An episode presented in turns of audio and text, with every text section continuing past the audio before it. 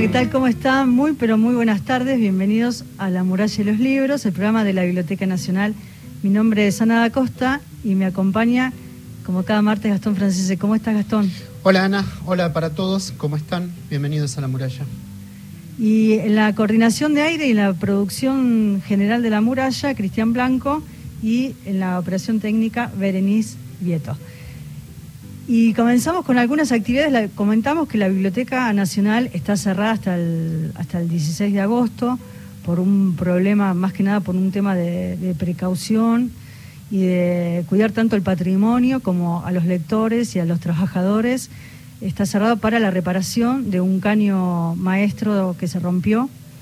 Y entonces, bueno, eh, estará cerrada, pero continúan porque empezaron ayer los talleres online, los talleres virtuales. Los talleres, algunos de los que les podemos contar, La pantalla y los libros, literatura argentina en el cine contemporáneo, dictado por Sebastián Cademil Muchnik, el seminario de crónica, lecturas y estrategias para el ejercicio de un periodismo narrativo horizontal. Esos son los martes a las 19, los miércoles a las 19, la poesía es un medio de transporte, por Marcelo Díaz. Mm, los jueves a las 19, Excéntricos, un canon alternativo en la narrativa argentina por Osvaldo Aguirre. Y los viernes también a las 19, Saberes de la opresión, Saberes de la emancipación, teorías y prácticas, teoría y prácticas políticas de las luchas feministas por María Alicia Gutiérrez. Y el domingo fue el estreno de La Otra Aventura por la televisión pública a las 10 de la noche eh, se emitió el, primer capítulo. Cada capítulo funciona como un unitario. Se van a, pasar cuatro episodios a lo largo del mes de agosto. El último lector fue el capítulo que se emitió y que sucede en una Argentina post-apocalíptica. Hay imágenes de Pecuén, de Carué. Ya estamos hablando ahí con la, con la, municipalidad de, de Carué para poder eh, transmitir el programa en una pantalla con la gente del pueblo. va, a ser un, sí, va a ser un lindo proyecto. Y el capítulo próximo del domingo a las 10 de la noche va a ser Fantasmas en la biblioteca. El domingo 7 de agosto a las 22 horas. Ahí está. El fantasma de Vita, que recordemos que murió en el predio donde se emplazó la Biblioteca Nacional, donde actualmente está emplazada. Era el, el Palacio Unzué, que suele aparecer en los depósitos de libros y ahí, por recomendación del Papa, un alarmado bibliotecario apela a un monje exorcista que entrevista a investigadores acerca del fantasma del peronismo en la cultura nacional. Pero en la mitad de esta eh, indagación aparece el fantasma de Borges, que irrumpe en la antigua sede de la biblioteca en la calle México, y ahí entonces eh, aparece este, se establece este diálogo entre la tradición nacional y popular y la estela de Borges en nuestra literatura que van a ser eh, los temas del resto de las entrevistas de ese capítulo. Entonces, Fantasmas en la Biblioteca, domingo 7 de agosto a las 22 horas. Antes de presentar a nuestra invitada de honor, WhatsApp 11 38 70 74 85 contestador 0810 222 0870. Recuerden dejar sus últimos tres números del DNI para el sorteo del libro. Gabriela Franco está con nosotros, ya estuvo con nosotros otra vez cuando estábamos ahí en el estudio de folclórica. Bueno, estabas. ¿Cómo estás, Gabriela? Hola, ¿cómo estás, Ana, Gastón? Qué, lindo. tenerte acá. hermoso, hermosa también para mí. Es poeta, editora, docente, y les contamos a, los oyentes que por segundo año consecutivo una escritora gana el Premio Nacional de Poesía, Storni, eh, entre más de mil inéditos. Ahí el jurado integrado por, por los escritores Susana Villalba, Mario Ortiz y Elena Aníbali, concedió el primer premio a Por las Ramas, el libro de Gabriela Franco. Y en la primera edición, recordemos que la ganadora del premio Storni fue la neuquina Silvia, Mellado. Nos dio los libros, tenemos que entrevistarla. Sí, hay me que entrevistarla. Me los dio, así que la tenemos que hacer. Bueno, y ahí eh, quiero leer algo que dijo mm, el jurado de, sobre el libro Por las Ramas. Dice, un libro que entiende la poesía como trabajo y, eh, en y con el lenguaje, ritmo y musicalidad al servicio de una voz impersonal que se abre a un universo más abarcativo que un yo confesional eh, e involucra en más sentidos y planos a los lectores. por las ramas es una reflexión sobre el lenguaje, sobre la poesía, sobre la verdad o reflejo. Me encantó esto que, que enunció el jurado. Y vos, Gabriela, dijiste que en el origen de estos poemas está la observación del diálogo como pensamiento en acción y también como conversación interna, ¿no? Me lleva a pensar como ese diálogo hacia afuera y hacia adentro. Y, en el origen de estos poemas está esa observación, ¿no? que, digamos, de la palabra en, este contexto como, como, de conversación y también en este hacia adentro, en estas reflexiones, pero también hay un vínculo ahí también que dialoga con la obra de Irene Gruz. Exactamente, exactamente es así. Eh, comenzó el libro de esa manera, los primeros versos, los primeros poemas eh, surgieron en el contexto en el que estábamos eh, armando la poesía completa de Irene Gruz y eso implicaba, entre otras cosas, la lectura en voz alta de toda su poesía mientras contejábamos con los originales, trabajo que hicimos con Eduardo Mileo. Y bueno, esa musicalidad eh, y, la amistad que hemos tenido con Irene y que implicó muchas conversaciones que eh, siguen proliferando ¿no? dentro de una, eh, estuvieron presentes en lo que empezó a aparecer ahí, que tiene que ver sí, con una atención muy fuerte sobre el lenguaje, sobre la poesía. y, y, ese ritmo imprevisto, digamos, un tono imprevisto surgió ahí, traté de seguirlo. Esa fue la primera, la primera tarea. Gabriela Franco, con ella estamos hablando. Gabriela, me, me interesa reflexionar en torno a esto que estás diciendo, que si bien empieza a partir de un diálogo, el diálogo continúa, se empieza a ramificar. Y empieza, el, vos como eh, licenciada en letras, ¿sabés? Que todo texto es dialógico, es imposible que no lo sea. Exacto, Pero además hay algo que me interesó mucho y es que vos no vas a, ni, no recurrís ni a la primera ni a la segunda persona, pero sí marcás gráficamente el diálogo. Digo, fíjate hasta dónde se cruzan tantas cosas tan densamente y sin embargo están muy despoblados los textos. Exacto. Eh, desde el primer momento estuvo muy presente esta idea de diálogo eh, y sin embargo, eh, a medida que los escribía iba descubriendo o inventando algunas reglas, eh, que era que no me interesaba lo coloquial o lo conversacional en los términos habituales de, cierta copia de una oralidad, sino más bien de ese, ese carril un poco inesperado, no convencional que a veces toman las, las conversaciones en este irse por las ramas o proliferar o irse en vicio tal vez. Este, eh, y también en particular un modo de conversación que yo había observado en Irene, eh, que cuando conversábamos era muy común que frente a algo que que yo le decía, ella empezaba diciendo no. Y eso que me llamaba la atención, notaba que era un modo de seguir pensando y buscando un recoveco nuevo en el decir o este, una manera no, no de oponerse, que igual era polémica Irene, pero, pero no solo de, oponerse, sino un modo de, alimentar una conversación que vaya buscando eh, ideas nuevas o modos de decir nuevos, entonces eso estaba también ahí en ese en ese origen. El diálogo se amplió igual, ¿no? Pero eh, quiero decir, ya después aparecieron otras voces, pero, pero Irene sin duda estuvo en el comienzo. Yo también había eh, anotado ese registro de la, de la primera ni la segunda persona que no aparecen. Y, en esta idea de la conversación que, que plantea por las ramas, abre un diálogo y ahí como un juego con, con las ideas, ¿no? más que con la, con entrar en, pensar en la primera o en la segunda persona, y también de qué manera hay un cambio en tu, en tu escritura, en tu forma de, pensar y de buscar las palabras y de narrarlas en este diálogo con las ideas, a partir de esto que vos remarcás de Irene, ¿no? O sea, esta tensión que aparece en los poemas de Irene, eh, ese estado de, de estar en alerta, ¿no? Y, también la búsqueda de, no, de no ir a, los lugares comunes. Entonces, pienso si también de alguna forma modificaron tu propia búsqueda o tu escritura sin pensar en el premio Storni, porque eso sucedió después como para decir, bueno, lo cierro de alguna manera, ¿no? Pero, pero eh, eh, en cómo dialoga eh, tu propia escritura con, con, la de Irene, con estos elementos. Sí, claramente apareció un tono nuevo desde el primer momento. Yo vi que aparecía algo que no es que no es el tono habitual de, otros poemas que he escrito, de los libros anteriores.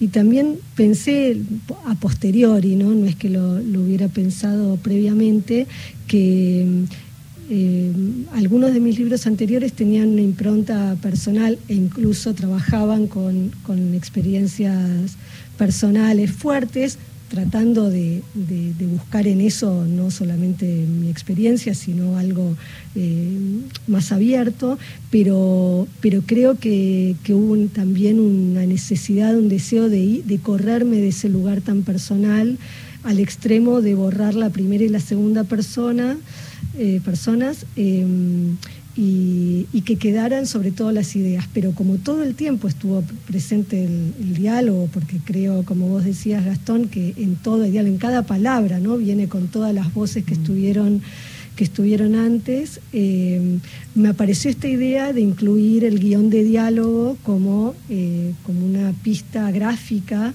respecto de que son eh, como si fueran pequeños parlamentos internos o externos y que no tengan punto porque también hay como cierta continuidad que la conversación no termina, ¿no? Es infinita. Ahí está, en la infinitud. Eso es lo que me interesa de todo diálogo es infinito y eso es lo lindo que me parece que pudiste moldear ahí bueno, estaba esa búsqueda, digamos, vamos a ver si lo logré, pero, pero esas ideas estuvieron más o menos conscientes mientras, eh, mientras iban apareciendo. Y en un punto se te escapa también, digo, porque el lenguaje se nos escapa. Exacto, sí. Y, retomo en esta idea, muchas veces eh, los escritores, y hemos conversado con, muchos escritores que nos dicen, bueno, me cuesta la última corrección, estoy buscando eh, unas últimas ideas para un cuento, para poder cerrar un libro, ¿no? Y el volumen agrupa 50 textos numerados y quiero que cuentes cómo fue que te presentaste la convocatoria, ¿no? Para poder, de alguna manera, darle el cierre a este poemario. Eh, bueno, muchas veces pienso que esto, que me anoto en las convocatorias, eh, justamente para eso, para tener una fecha límite que te impulsa a hacerte lugar entre las millones de cosas que siempre nos están, este, no sé, reclamando y poder eh, trabajar como en, esa, en ese cierre final. Em, el, libro de entrada apareció esto de la numeración desde los primeros, ¿no? Escribí, los primeros, no sé, cinco o seis poemas en el mismo momento. Y creo que numerarlos fue más bien el deseo de que sean una serie, de que haya más, ¿no? Y bueno, fueron apareciendo en un momento cuando tenía unos veintipico, así, dije, bueno, a lo mejor ya va cerrando, eh, este, quizás podemos cerrar en un número redondo, 30, y pasó que después siguieron apareciendo poemas eh, seguían dialogando. Seguían dialogando. y lo que sí me pasó es que en un momento sentí que se empezaban a repetir y entonces ahí fue cuando, eh, cuando cerré y para el momento en que se abrió la convocatoria del premio tenía este, más de 50 y entonces fui ahí ajustando esa última versión y me pareció que 50 era un número que, estaba bien, entonces eh, atendiendo a ese ajusté los que, los que me parecían mejores o que descarté aquellos que, quizás estaban en una conversación todavía un poco verde. y, y bueno, lo mandé, vuelvo a decir, como hago siempre estas cosas, que me presento por ejercicio, por eh, sinceramente, bueno, uno puede tener alguna, alguna ilusión siempre, pero me desconcertó muchísimo eh, que, finalmente fuera el primer premio. Eh, una emoción total. Eh, Cecilia desde La Plata dice, qué lujo que es escuchar a, Gabriela Franco, Aguante la muralla, participa del libro. bueno, le pedimos que lea alguno. Sí, yo estaba pensando, digo, ¿habrá traído algún poema por las ramas? Traje, traje algunos poemas. Son como ya vieron poemas cortos, bastante breves, así que si les parece... Vos ya ves que acá somos raros y pedimos poesía, que lean poesía a las 7 de la tarde. Claro, que no es tan común. Así que puedo leer, no sé si les parece, tres, poemas. Que son chiquitos. Eh, leo los primeros tres. Huir de las formas, encontrar y perder la fe, aunque no se crea, se trata de creer, no de sufrir que cansa, como chupar clavos, lamer, lo que nos sacia, roer, las astillas, la gran obra.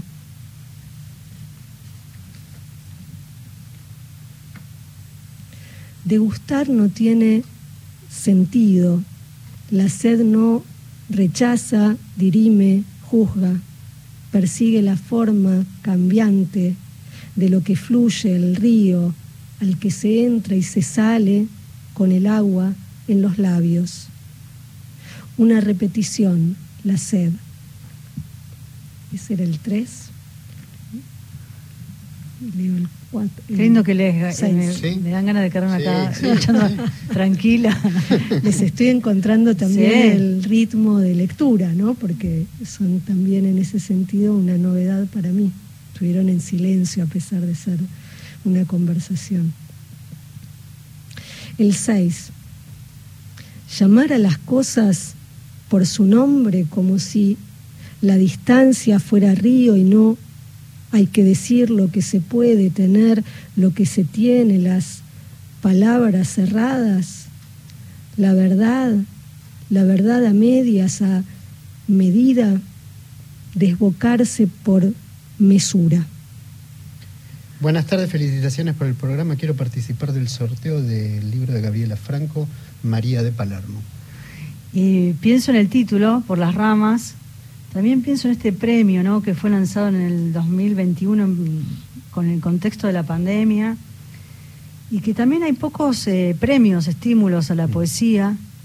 Por un lado pensaba en eso y por otro lado cómo aparece el nombre por las ramas, ¿no? Me, me hace pensar y jugar con la conversación también. Claro, totalmente. Sí, la verdad es que eh, la creación de este premio es fantástico porque, porque hay pocos estímulos, hay mucha actividad de poesía, pero no es tanta la, el acompañamiento que, hay hacia los poetas. Así que súper bienvenido el premio, hermoso el premio del año pasado, los poemas de Silvia Mellado, bueno, y las otras poetas. Y, bueno, y con respecto a este, era un título que me venía dando vueltas. Eh, el libro estuvo guardado en una carpeta que se seguía llamando Diálogos con Irene, pero sabía que ese no era su título, eh, que era para mí. Y, bueno, este otro título me rondaba, eh, me pareció que, terminaba de, armar ese sentido conversacional que, eh, que bueno, como, como decíamos, no es algo que sea tan evidente porque justamente al estar al, restar todas esas marcas habituales de la conversación, no era algo evidente, entonces también sumar desde ese lugar la idea de, la conversación que, prolifera, su, naturaleza de enredadera y eh, por otro lado también la idea del diálogo con quienes nos preceden o quienes nos acompañan, que es también ¿no? como formar parte de un árbol ser una ramita por y que nos quedan resonando, claro, con otros, con el pasado y con nosotros y en nosotros como resonando. vamos hablando y van saliendo, ¿no? Somos como una especie de, no sé, que estamos habitados por todos esos versos y todas esas conversaciones que, que nada, nos atraviesan el cuerpo, ¿no? Y nos, nos hacen quienes somos y forman parte de nuestra habla, no sé, es bastante impresionante, ¿no? Recién decías que mm, le ponías una voz ¿no? a los poemas que estuvieron en silencio. ¿Cómo es ese trabajo tuyo como poeta? ¿Se lo das a leer a otra persona? En el caso de Eduardo los lee. Sí, eh, sí. Por supuesto con, Eduardo, Eduardo Mileo, que es mi compañero también y un extraordinario poeta y editor de, de En Danza. Por supuesto siempre intercambiamos materiales. Eh, después tengo una amiga, también poeta, Natalia Fortuny, con quien solemos leernos mutuamente. Así que ellos fueron mis lectores. Eh, pero fue curioso porque en otros casos, con otros poemas o con otros libros, este, previamente los había leído en algún, en algún ciclo de lectura o, con, en encuentros con amigues. Eh, y estos no, la verdad es que estuvieron muy guardaditos, este, este, eran como algo nuevo que había aparecido ahí, que dije, bueno, vamos a ver. Eh, así que prácticamente, eh, bueno, sí, cuando salió el premio prácticamente nunca los había leído en voz alta, salvo cuando yo corrijo, que ah, leo en voz alta para mí, ¿no es cierto? Pero, pero no, no los había puesto en el aire y tienen algo extraño, va, yo los noto así y creo que para ahora algunos que los han empezado a leer también, que es que tiene un corte de verso, unos encabalgamientos bastante marcados, cortantes, eh, y bueno, que son un desafío también en su ritmo, eh, pero a mí me interesó, disfruté mucho indagar en ese, en ese eh, ritmo y esa musicalidad nueva, que creo que pertenecen a este libro, ¿no? No es que sea un tono que vaya a quedarse necesariamente, pero eh, pero sí, sí me, gustó mucho explorarlo y espero que les guste a los demás también. Vamos a hacer un cruce, ¿qué te parece Gastón? Entre la Biblioteca Nacional, el CCK, una actividad de poesía y música, y nos vamos a ir a la música. Mira, el viernes, el viernes 5 de agosto a las 19 horas en la cúpula, suban inéditos. Eh, Flopa y Mansa y Mariana Docampo. Mariana que estuvo con nosotros acá hace muy poco, Flopa Lestani y Mansa Eisan se presentan junto a la escritora Mariana Docampo en Suban Inéditos, un espacio en que les artistas comparten sus materiales inéditos en proceso, descartados o alternados en el marco del ciclo Suban. Así que la cita es el viernes con entrada libre y gratuita a las 19 horas en la cúpula. Y entonces en este cruce de, poesía y de música vamos a, compartir una canción de Flopa. ¿Vos tenés un mensaje antes? Antes quería volver a tirar los mensajes, eh, los, teléfonos. teléfonos 11 38 70 74 85. Dejen sus últimos tres números del DNI para participar de este hermoso libro en orden de aparición de Gabriela Franco. Con ella estamos hablando. 0810-222-0870, nuestra línea telefónica. Vamos a la música, enseguida continuamos conversando con Gabriela. Cuando por fin crucemos la distancia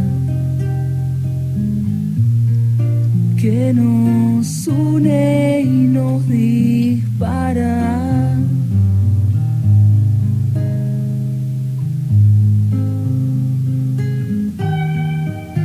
Sabemos más de ese callar continuo,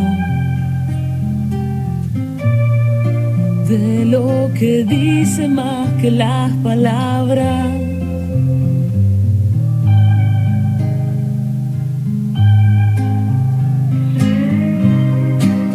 Debo seguir porque mi amor se ha ido. Tiene tanto el camino y quiero llegar donde mi amor no ha ido. Quiero que venga.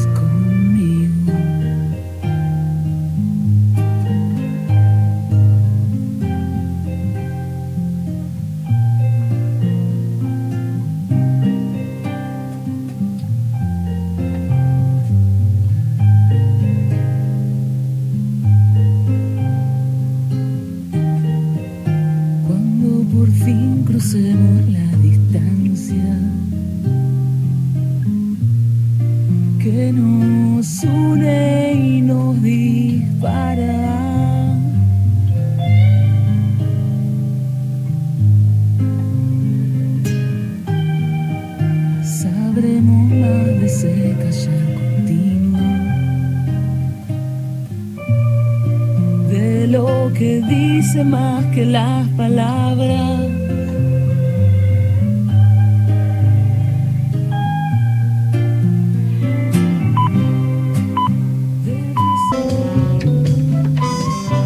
Seguimos en la muralla de los libros y escuchamos eh, Vengas conmigo de Flopa que va a estar el viernes en el CCK a las 19 horas con Mariana Docampo. Vamos con las sociales. Antes doy de vuelta los teléfonos para que llamen por el libro de Gabriela Franco, 11 38 70 74 85 y el contestador 0810 222 0870. Recuerden dejarnos sus últimos tres números del DNI. Pero necesito hacer una aclaración. Diga. Porque eh, yo no sabía que este libro no me trates mal al aire. ¿eh? Que era el libro que íbamos a sortear y lo marqué con lápiz. Así que va a estar intervenido, va a estar intervenido. Esas cosas o sea, que hace, él o la que gana el libro, no, yo les aviso. porque hoy le pregunté a los chicos, no me respondían y yo empecé a marcar. Está muy bien. Va intervenido el libro, va ¿sí? Intervenido, ¿Está bien? Bueno, y les quería contar que mm, el viernes 5 de agosto a las 19 horas, pero en Córdoba, hoy estuve hablando con Nico Josami, Nicolás Josami, es la presentación del libro Las leyes de la ausencia. Eh, va a ser en la planta alta de la librería del Palacio, presenta a Raúl Vidal. La librería del Palacio queda en la calle Ituzaingó 882, Nueva Córdoba. Así que lo mejor, Nico Josami, para esta presentación. Y yo tengo otra invitación y tengo acá a la autora de la invitación. Sí, nos va a contar ah, ella. a ver qué vamos a hace un ratito. Porque hay una actividad que organiza AIDU, también llamado Haidukowski, que la organiza hace muchos años, que es el Jam de Escritura. Invita a escritores, escritoras a escribir en vivo. Eh, lo que escriben se proyecta en una pantalla y entre tanto también hay música y algún ilustrador o ilustradora dibujando en el momento. Así que es una dinámica muy divertida. Este año estuvo haciéndolo a principio de año en la cúpula del CCK y ahora en agosto va a haber dos encuentros que van a ser creo que en el hall de entrada del CCK. El primero es el sábado 13 de agosto y están Camila Fabri, Federico Jammer y el 27 de agosto voy a estar junto con Marina Mariach a las 17 ah. horas y a las 19 están también Martín Coan y Luis May. Qué lindo. Así que ahí mandanos de nuevo, mandanos acerca de la fecha, lo, repetimos. bueno. Eh, bueno, y les cuento a, a, los oyentes que Gabriela, que es poeta, editora y docente en poesía, publicó Calle, eh, Piedras Preciosas en el 2006 los que van a morir en Ediciones en Danza en el 2007, Modos de Ir, también por la misma editorial en el 2013, eh, coordina la revista Por el Camino de Puan, eh, ha colaborado en distintos medios y coordina eh, talleres y ciclos de poesía. Y vamos a hablar ahora del, del libro En orden de aparición, ¿no? un libro que uno a veces se pone a pensar que, o se acerca a libros de poesía que hablan sobre diferentes temáticas, pero también hay libros que tienen una historia, ¿no? Que nos llevan por un, hilo conductor eh, que se puede llegar a leer como un relato, como un poema largo que cuenta una historia. Y en este caso narras la historia de la búsqueda de tu hermano que un día desapareció en 2013. Exactamente, así es. Sí, eh, es un libro que surge a partir de esa experiencia personal, muy dura, muy triste. Eh, mi hermano estuvo, su cuerpo estuvo desaparecido durante 70 días, más de dos meses, eh, y todo ese tiempo estuvo en manos del Estado, pero por negligencia burocrática no dábamos con él.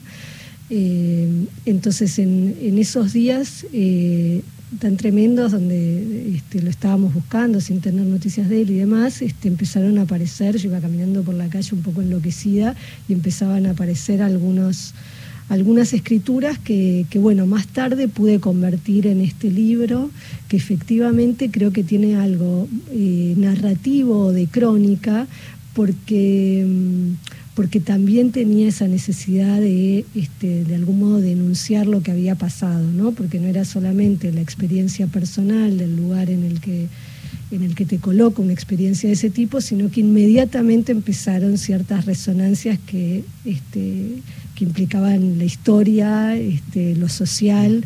Entonces, un cuerpo desaparecido en democracia, una persona desaparecida en democracia, pone, eh, pone todo eso sobre a flor de piel, digamos, ¿no? Y, los hechos además nos fueron ratificando esta sensación, ¿no? Porque no eh, porque lo que ocurrió fue eso, que un descuido, una, eh, digamos, el Estado a veces de, produce desapariciones por omisión también, ¿no? Por omisión de acción, por descuido, por, entonces, bueno, de todo eso surgió este libro, que es un libro que sí, yo creo que se puede entender como un solo poema. Está dividido en partes que tienen que ver también con, con el momento de la búsqueda, con el momento de la de la aparición y también como yo llamo con el deseo, con el deseo y también imaginar lo que lo que uno tiene ganas de imaginar para dar un cierre más luminoso, ¿no? Que, eh, que lo ocurrido y mm, pero efectivamente creo que tiene que está hecho de, breves o fragmentos de poemas como si fueran esquirlas no mi sensación era que era tan difícil decir algo que apenas podía como eh, parafraseando a Mileo, extraer palabras del aire, así, del silencio con, eh, con mucha eh, dificultad, ¿no? Así que son poemas muy breves. Gabriela, vos sabés que escuchándote pienso en, varias cosas que tienen que ver, de vuelta esta resonancia con, con el pasado que interviene y que continúa aún en el presente al mismo tiempo pienso la necesidad de que aparezca el cuerpo para dar ese pasaje ritual, para hacer ese pasaje ritual que hace, inicia el duelo y que no está en una desaparición. Por otro lado, la importancia de la poesía para, porque hay cosas que no se pueden decir, apenas podemos utilizar el lenguaje poético para dar con tanto dolor. Y por otro lado también cómo transformar ese dolor en algo, en, arte. Sí, son muchas cosas ahí que dijiste que, sí comparto. Em, la, resonancia de la historia, ¿no? Yo creo que la escritura no es individual, eh, la escritura es colectiva, vamos sumando este, lo, que, lo que nos pasó, lo que le ha pasado a nuestras eh, a las personas que vienen antes que nosotros, eh, estamos compartiendo un momento, voces. Y... esas voces están, porque hay, hay citas que vos haces que después aclarás, ¿no? Pero digo, esas voces también forman parte de ese relato. Exactamente, exactamente, sí. Eh, sí, está atravesado de citas, de pequeñas citas que, puse simplemente en bastardilla porque, bueno, uno también a veces no encuentra palabras propias y resuena, eh, resuena este, algo de lo que de lo que uno ha leído, de lo que está leyendo, ¿no? Todo lo se, lee en esa clave. Y, eh, tuve la, yo, no sé si uno realmente, eh, si escribir este libro le hace algún bien a uno, logra sanar algo, todo eso no lo sé. Sí sé que hubo una necesidad de hacerlo, que recuerdo que escribía caminando, ¿no? O sea, no eh, aparecían cosas que, que, ponían nombre a algo que, que, me estaba pasando y que necesitaba notar y que posteriormente me parecía que, podían que, podían ser compartidos, ¿no? que me costó mucho porque como surge de una experiencia tan, tan personal, exacto, eh, tardé mucho en saber si, si algo de eso podía ser compartido o no con, con otros, ahora después les cuento cómo me decidí si quieren, pero, pero bueno, este, sí estaba esto, la necesidad de anotar de, de esa condensación de algunas cosas que pasaban,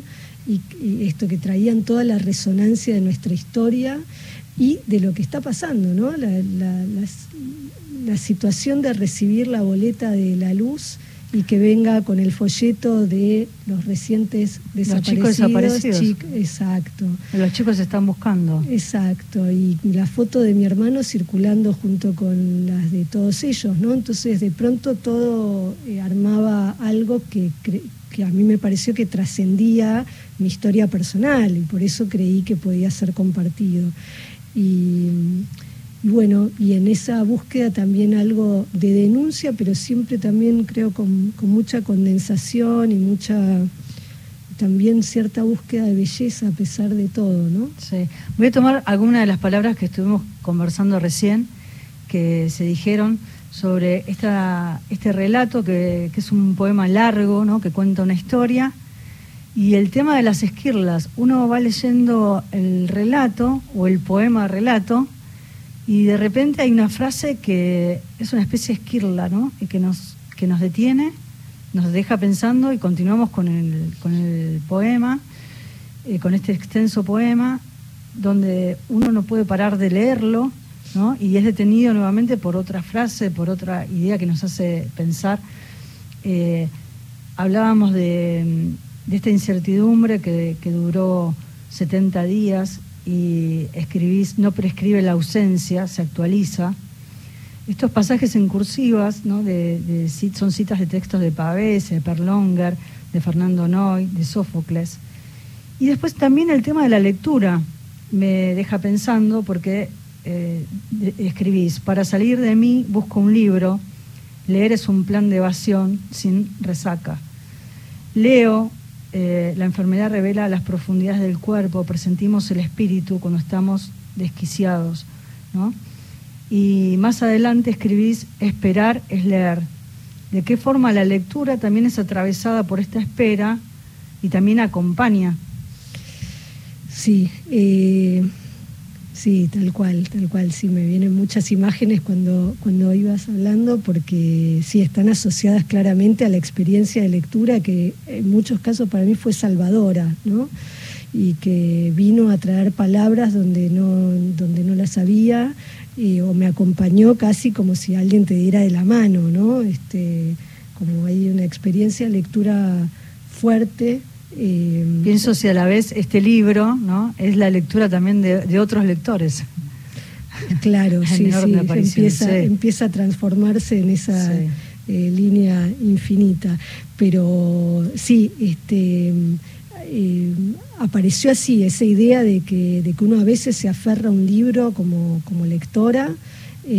Para evadirse de este mundo y que además tiene esa ventaja, ¿no? que ante otras formas de evasión el libro no, la lectura no te deja resaca, no, no tiene un efecto eh, Está contraindicado. Exacto, no hay efectos secundarios. Hay depende, depende, no, depende. Pero en general si elegiste bien, sí, los efectos no los pudiste calcular, pero en general son bastante buenos. Hay un llamado, a ver, que queremos compartir con, con vos, Gabriela. Buenas tardes, eh, mi nombre es Norma del Talar. Los quiero felicitar por el programa y participar por el sorteo del libro de Gabriela. Eh, mis tres últimos números del documento son 387. Muchas gracias, les dejo un gran saludo y gracias. Bueno, ahí está el llamado que pueden seguir llamando a qué números. Norma dijo, ¿no? 11 38 70 74 85 es WhatsApp y el contestador 0810 222 0870. Sigan llamando y si quieren hacerle alguna pregunta a Gabriela Franco, quedan algunos minutos más. ¿Te puedo pedir que nos leas un par de poemas? Sí, eso se arregla, no te hagas problema. Sí, claro. Eh, ¿Qué les parece? ¿Seguimos por, con las ramas? ¿O quieren que lea de en orden de aparición? Y en orden de aparición, sí, sí, estamos hablando. Sí, sí, cómo no, sí.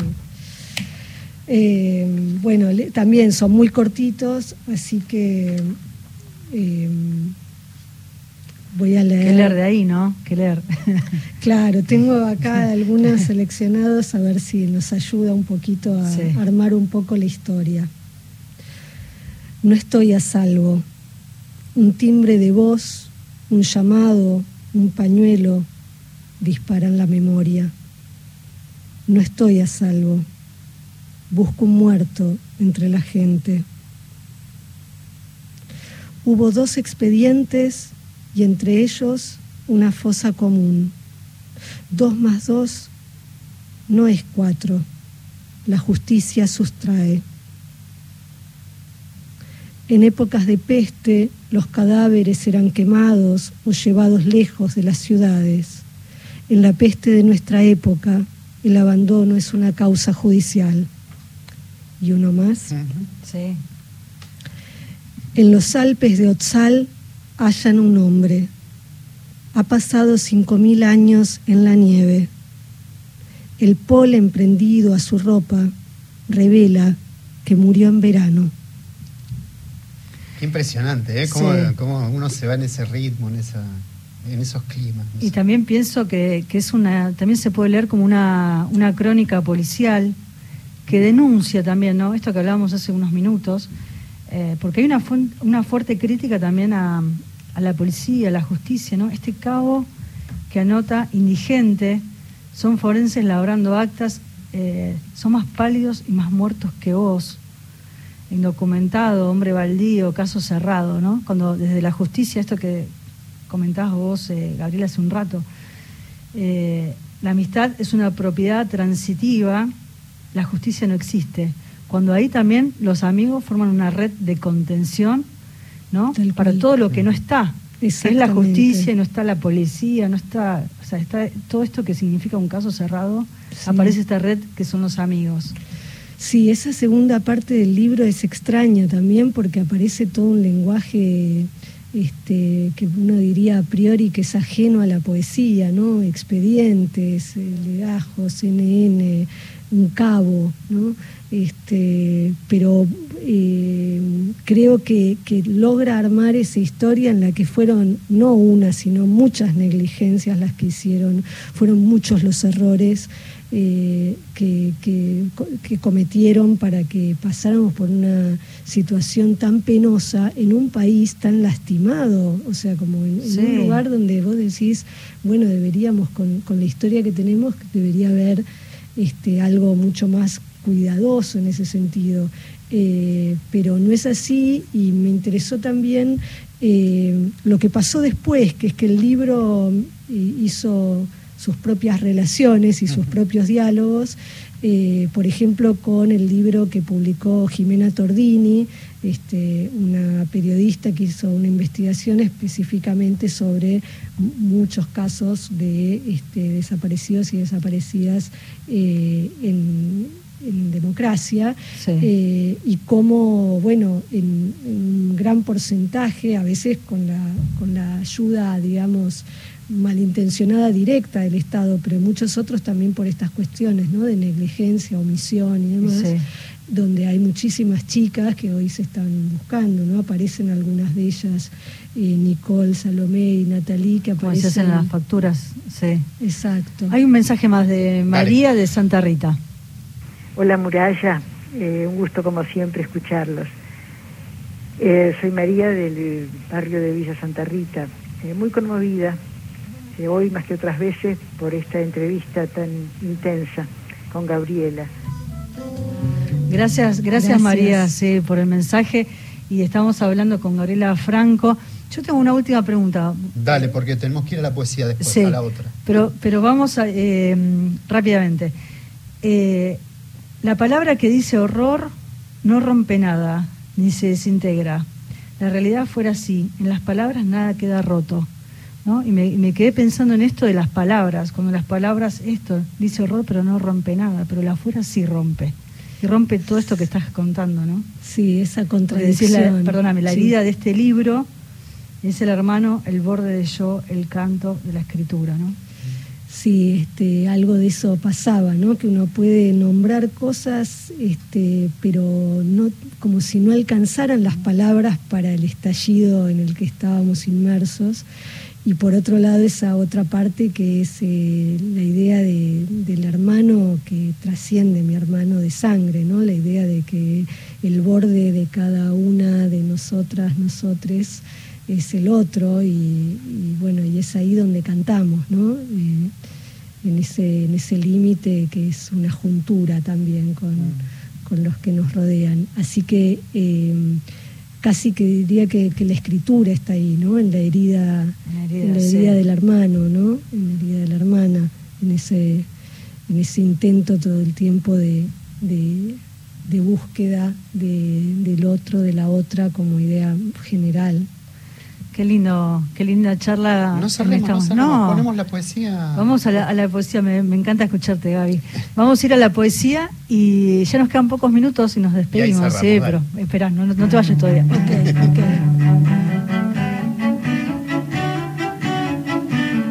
Hola, soy Mariana Arnesi de Corrientes Capital y es un placer estar hoy aquí con ustedes en la muralla de los libros compartiendo un poema de informe forense, mi último poemario, publicado este año por Ediciones de La Paz.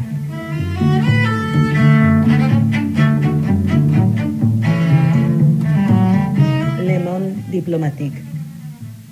Lo malo de batallar conmigo misma es que me conozco. Las estrategias, las sonrisas diplomáticas, los acuerdos secretos, las traiciones a destajo. Un campo minado, mi cuerpo. Una asamblea de la ONU, mi alma. Cada tanto, una marcha pacifista me recorre desde el riñón hasta la aorta. Tiendo carteles pidiendo paz entre mis senos y escondo la virome falaz de mis labios. Lo malo de esta guerra conmigo misma son los campos de concentración del pasado, donde torturo recuerdo tras recuerdo mi memoria, las niñas huérfanas que van quedando en el camino, la falta de hombres en el territorio, las líneas de fuego de las fronteras, los campos minados en cada pliegue del párpado, los exiliados que gritan desde afuera, y saber que aunque me siento en el despacho, los militares entran sin tocar a la puerta. Cada tanto vienen las reconstrucciones, sale un sol allá arriba de vez en cuando y aparecen los planes de salvamento, las grandes ideas, las recetas de hágalo usted mismo y un regocijo me desanda las venas. Construyo gestas heroicas para enseñar en las escuelas, días patrios donde canto solemnemente mis hazañas y pareciera ser que es cierto la patraña esta de que vamos casi directo hacia algún lado.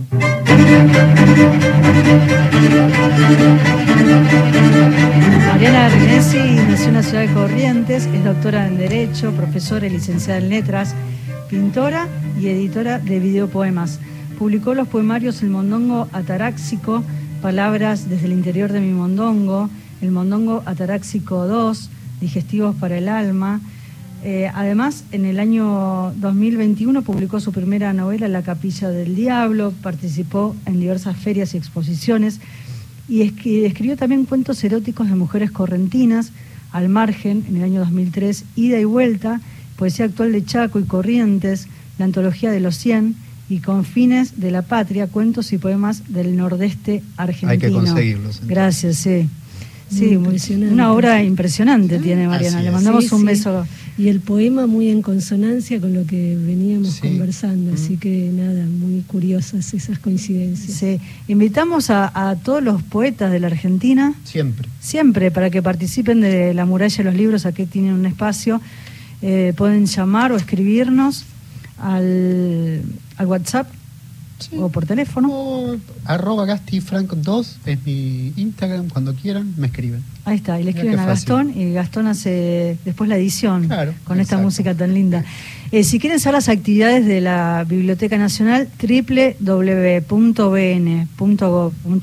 la biblioteca está cerrada, como les dije, hasta el 16 de agosto, pero pueden hacer las consultas online del catálogo, de los talleres, y eh, bueno, y si quieren alguna consulta con algún bibliotecario que está en línea. Doy el ganador antes de que nos desalojen, porque tengo miedo que, nos en desalojen. Momento nos vamos, nos quedan pocos minutos. La ganadora es eh, María de Palermo, DNI 911. Cristian se va a poner en contacto con vos.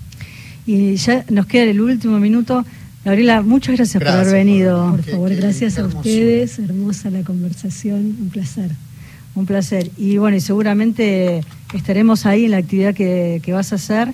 Y, una vez más, cuando saques otro libro, estarás acá en la muralla de los libros. Bueno, muchas gracias. tiene que salir, claro, todavía tiene que salir. ¿Cuándo sale por las ramas?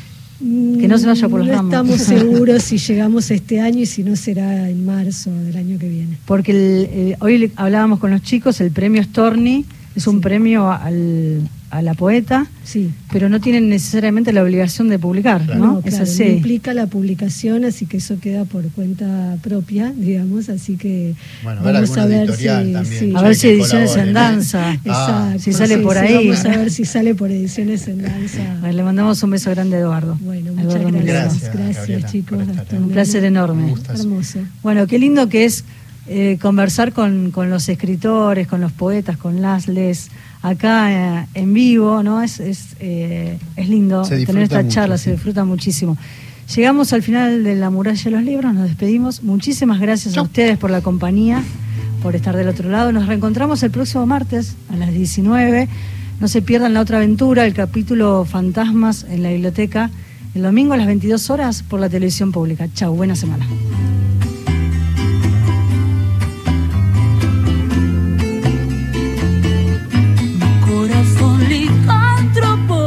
Empaña de luna llena, va derecho a la trampa, lo tengo que ahogar. Y escarbar con el hocico, arrancarlo de un mordisco, es por su propio bien, no entiende, lo ingenuo no es bien valorado en el